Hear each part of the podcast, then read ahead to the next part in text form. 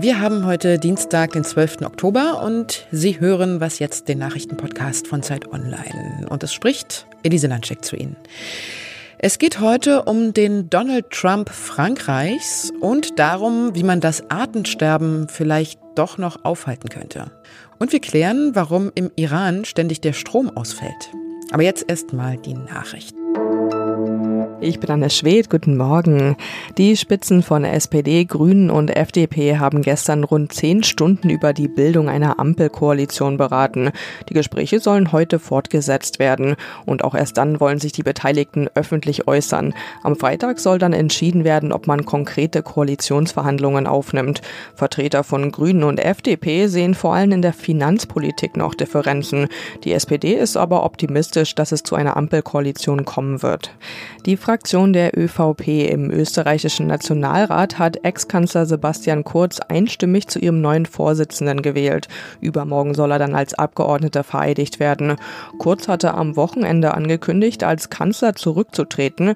Hintergrund sind die Ermittlungen gegen ihn wegen Korruptionsverdacht. Kurz bestreitet das aber. Redaktionsschluss für diesen Podcast ist 5 Uhr. Werbung Diese Woche in der Zeit? Die Bücher des Frühlings. 16 Seiten blühende Fantasie. Von gefährlichen Liebschaften, einer Flucht auf dem Mississippi und magische Erzählkunst. Das Literaturspezial zur Buchmesse in Leipzig. Die Zeit, Deutschlands größte Wochenzeitung. Jetzt am Kiosk oder direkt bestellen unter zeit.de/slash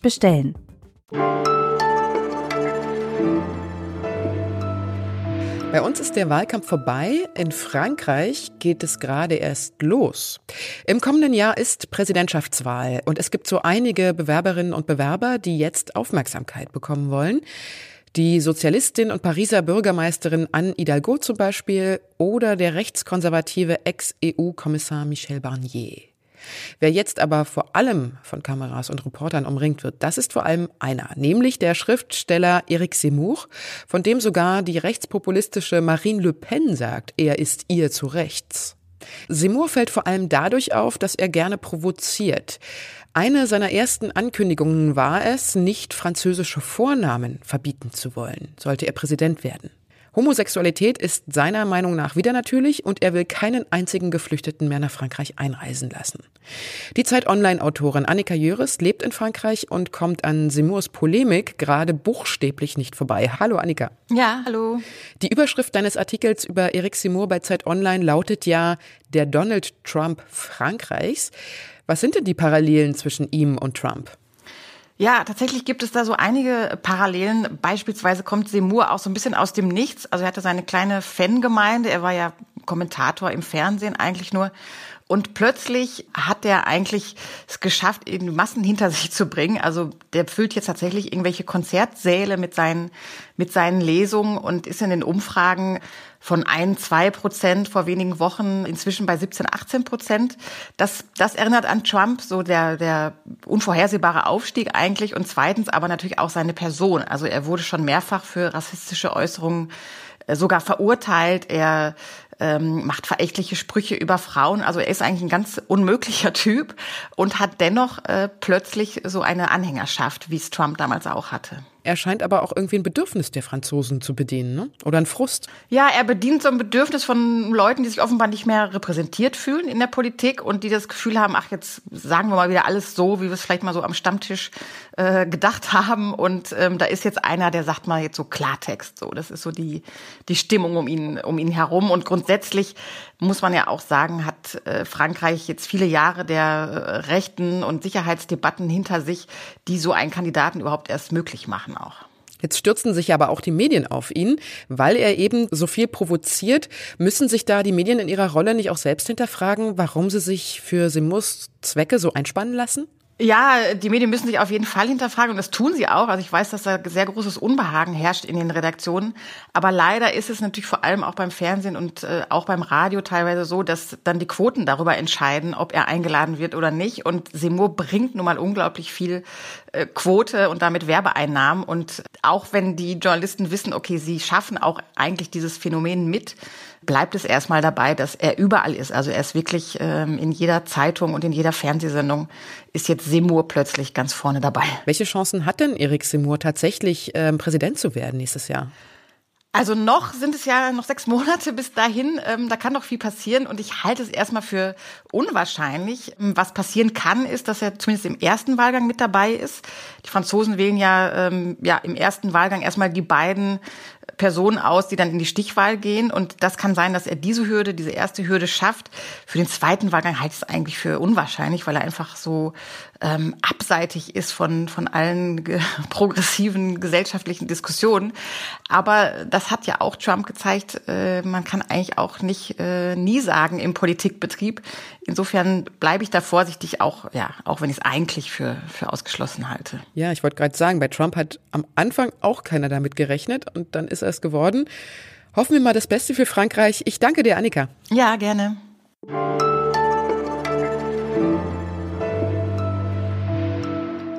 Und sonst so?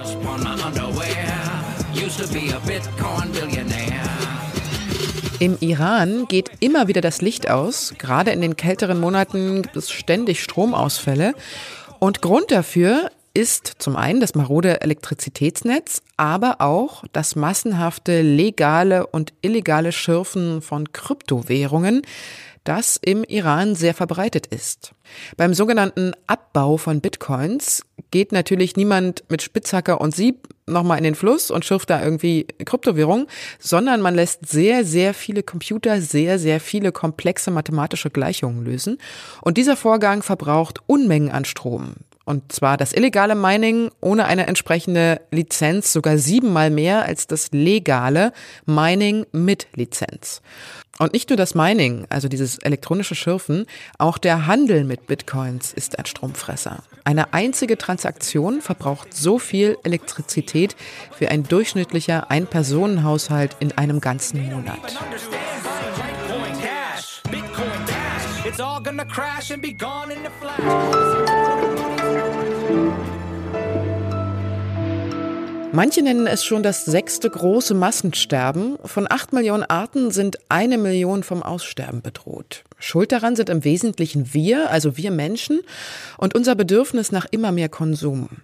Diese Woche eröffnet das chinesische Umweltministerium die 15. Weltnaturschutzkonferenz in Kunming in China. Die Veranstaltung findet größtenteils digital statt und im Frühjahr des kommenden Jahres soll dann ein neues Biodiversitätsabkommen verabschiedet werden.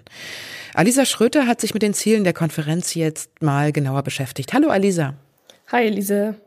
Welche Arten sind denn das zum Beispiel, die vom Aussterben bedroht sind? Und welche Bedeutung hat denn das für das gesamte Ökosystem? Ja, also du hast es ja gerade schon gesagt, also um die Biodiversität steht es insgesamt richtig, richtig schlecht. Ähm, das Artensterben geht aktuell echt zehn bis hundertmal so schnell voran wie im Durchschnitt der letzten zehn Millionen Jahre. Das muss man sich mal vorstellen. Und was jetzt die konkreten Arten betrifft, also man hört es ja öfter, aber in den letzten Jahren war vor allem die riffbildenden Korallen das Problem. Die waren sehr vom Artenverlust betroffen. Aber man muss auch sagen, 40 Prozent aller Amphibienarten, also Frösche zum Beispiel und Lurche, sind vom Aussterben betroffen. Und ähnlich schlecht sieht es auch bei Haiarten, aber auch Meeressäugetieren aus. Und selbst in Deutschland muss man ganz ehrlich sagen, dass auch zwei Drittel aller Tiere und Pflanzen unzureichend oder in schlechtem Zustand sind. Also insgesamt sind es keine, ist das keine gute Bilanz sozusagen für die Biodiversität. Wie hängt denn das Ganze mit dem Ökosystem dann auch zusammen? Also jedes Ökosystem für sich ist äh, ein System, in dem alle Tiere und Pflanzen miteinander interagieren. Und man kann sich das so vorstellen, zum Beispiel Pilze im Wald sind dafür zuständig, dass sie Laub und ähm, Holz zu einem nährstoffreichen Boden verarbeiten, aus dem sich dann wiederum die Bäume ihre Nährstoffe ziehen können und dabei helfen die Pilze im Übrigen auch. Und äh, jetzt mal angenommen, die Umgebung wird trockener, dann hat das einen Einfluss darauf, wie gut es den Pilzen geht und das wiederum hat Einfluss darauf, wie gut es den Bäumen geht. Insofern muss man schauen, dass diese Wechselwirkungen ähm, nicht gestört werden durch äußere Einflüsse. Hm. Was kann denn da die Weltnaturschutzkonferenz leisten? Was wird da besprochen? Ja, also es gibt mittlerweile eine erste Version von dem neuen Abkommen, das jetzt erstmal diskutiert und dann im Frühjahr des nächsten Jahres verabschiedet werden soll.